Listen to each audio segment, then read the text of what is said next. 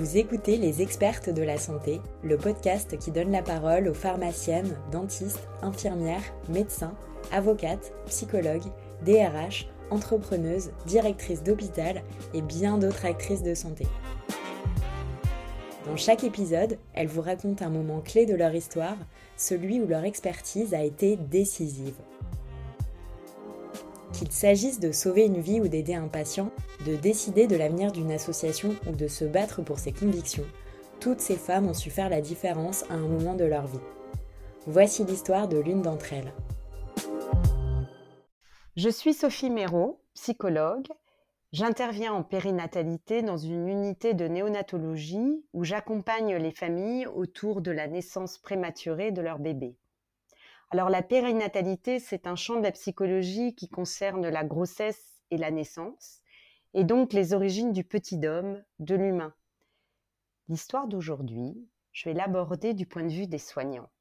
Je vais vous raconter comment, à partir d'une situation très complexe, mon expertise de psychologue nous a permis à l'équipe et à moi de transformer du bizarre, de l'étrange, en une jolie histoire de vie.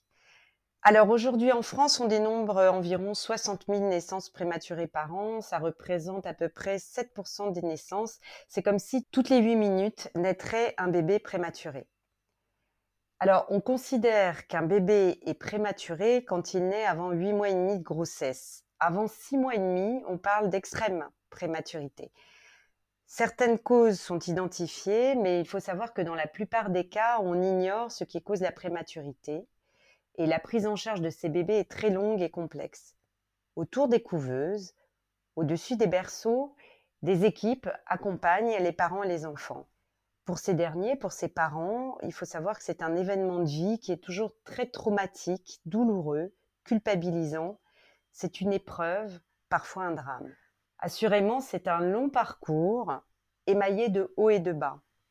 Alors, d'une certaine façon, je pense que les soignants sont eux aussi soumis à une forme de traumatisme, celle que représente la responsabilité d'amener à bon port ces petits bébés vulnérables, celle qui consiste à prodiguer des soins alliant technicité de pointe et savoir-être, mais surtout, surtout, celle de devoir naviguer, naviguer dans un bain d'affect, de ressentis et d'émotions brutes, euh, dites archaïques, tout en accueillant les parents et les enfants dans leur singularité.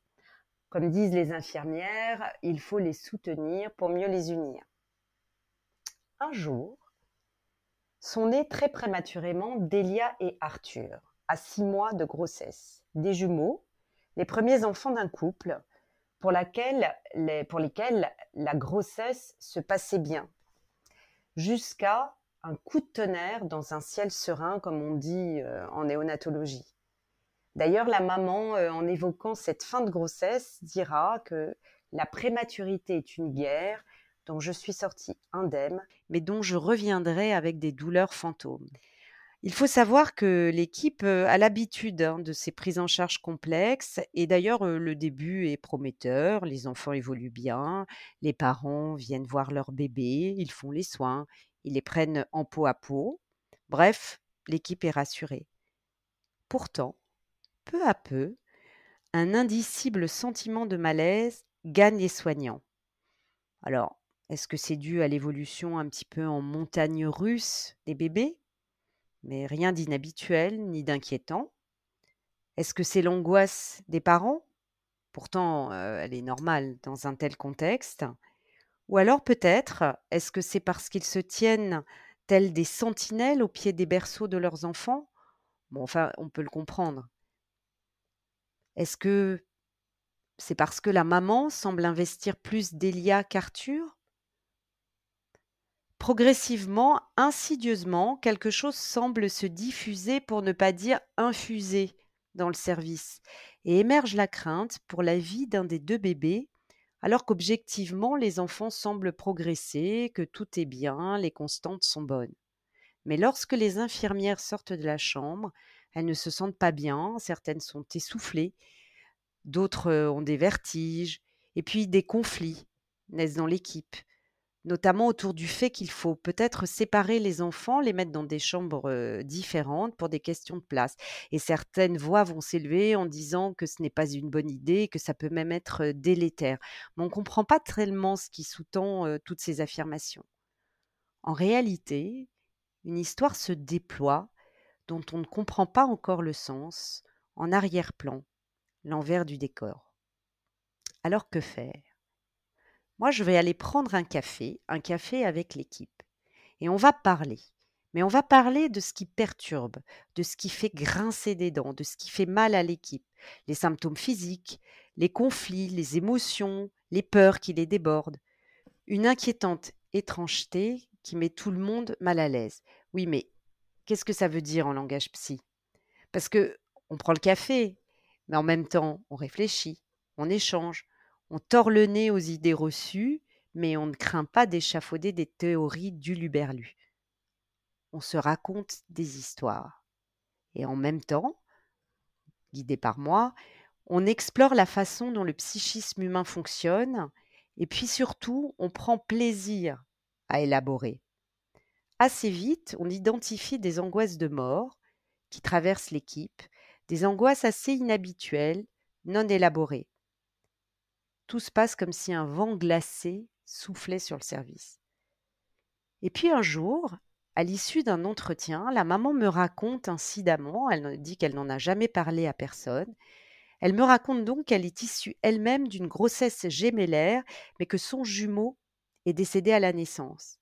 Une naissance qui a eu lieu à peu près au même terme que celui auquel elle-même a donné naissance à Delia et Arthur.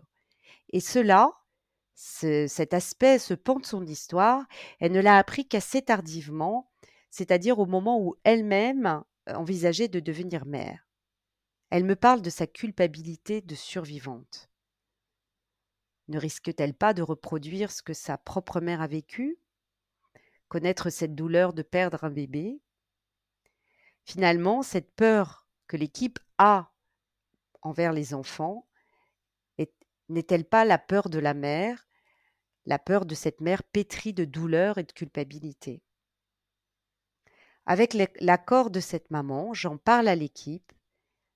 En fait, je raconte l'histoire. Je raconte l'histoire pour que chacun puisse comprendre et mettre du sens. Peut-être que la sidération de cette mère, cette difficulté à se projeter dans l'avenir avec ses deux bébés rejaillit sur l'équipe. La voilà, la douleur fantôme, le fantôme de la chambre d'enfant, euh, la chambre d'enfant de cette maman, ce qui s'est diffusé hein, dans le service. Ainsi, à partir de l'éprouvé des soignants dans l'ici et maintenant, à partir de l'histoire singulière de ses parents, et puis à partir aussi de l'histoire de ses bébés, nous allons coécrire nous allons tisser une histoire commune. Et de ce tissage, de ce tricotage, naîtra une enveloppe de tendresse, un berceau nouveau pour les bébés, un soutien pour la famille, qui pourra alors ouvrir ses bras et accueillir leurs enfants de façon apaisée. La fierté que j'ai, c'est celle de pouvoir donner aux soignants avec lesquels je travaille le goût du fonctionnement psychique. Alors je pourrais même dire peut-être les rendre accros au fonctionnement psychique. Parce que pour tisser et tricoter des histoires humaines, je crois qu'il faut de l'envie et du plaisir. Et pour travailler sur la vulnérabilité humaine, j'ai la conviction qu'il faut susciter de la curiosité quant à notre fonctionnement et dédramatiser l'étrange et le bizarre.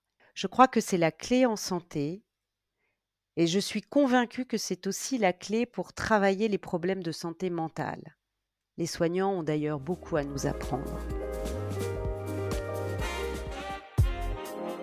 Vous venez d'écouter un épisode des expertes de la santé. Ce podcast est né de la collaboration de MedCheck Studio, studio de podcast spécialisé dans la santé, et Femmes de Santé, le premier collectif pluriprofessionnel de femmes qui évolue dans cet univers passionnant et qui a été créé avec l'objectif de valoriser et développer l'humain au cœur du système de santé. Toutes les femmes que nous vous faisons rencontrer dans les épisodes font partie du collectif. Si vous voulez le rejoindre, rendez-vous sur notre site femmesdesanté.fr ou écrivez-nous sur les réseaux sociaux. Et si ce podcast vous plaît, parlez-en autour de vous, abonnez-vous sur les plateformes d'écoute et laissez-nous des commentaires. À bientôt pour une nouvelle histoire.